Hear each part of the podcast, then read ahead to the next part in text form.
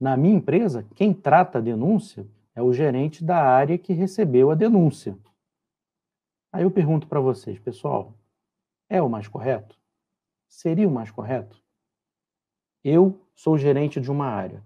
Aí o meu colaborador subordinado recebe uma denúncia.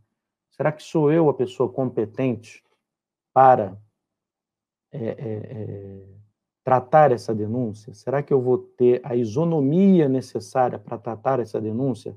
Ah, porque o funcionário está oferecendo uma grana para obter um contrato e eu sou o gerente da pessoa. Será que eu, eu também talvez não esteja interessado economicamente na apuração do benefício que esse meu funcionário, ou será que eu talvez não tenha indicado que esse meu funcionário faça isso para obter um ganho financeiro mesmo contrário ao meu canal, meu código de ética ou as determinações que a minha empresa define? Então, assim, isso tudo tem que ser determinado e normalmente ele, como é que esse fluxo funciona? Caso a empresa tenha um setor de compliance, o setor de compliance, o compliance officer, junto com o seu próprio comitê de compliance, eles são os mais indicados pela sua isonomia para tratar essas é, denúncias. Tá ok, pessoal? Então, vocês percebam que é um processo, é um sistema.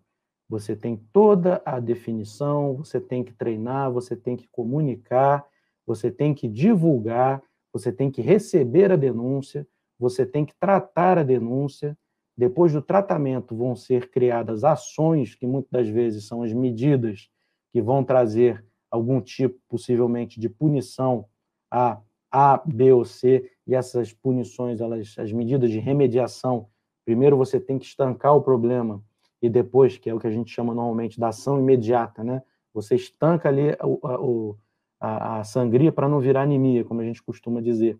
E depois você tem as ações realmente de, de solucionar aquela questão e muitas das vezes as próprias ações que você vai tomar vai retroalimentar o seu sistema, ou seja, você vai verificar ao longo da análise de uma denúncia que você talvez tenha que melhorar um pouco o seu sistema, que você tenha que redefinir um pouco o seu canal de denúncia e por aí vai.